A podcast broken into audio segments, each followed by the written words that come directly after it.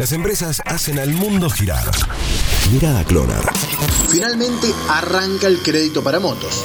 Se hizo esperar, se instaló el rumor y no pasaba nada. Así durante varios meses. Finalmente vio luz verde el crédito subsidiado por el gobierno nacional para comprar motos nacionales de hasta 200 mil pesos. Según informaron desde el Ministerio de la Producción, se trata de un plan de 48 cuotas fijas a tasa subsidiada de apenas 28,5%. Ojo, solo para clientes del Banco Nación. Para quienes no tengan cuenta en ese banco, la tasa será del 37,5%.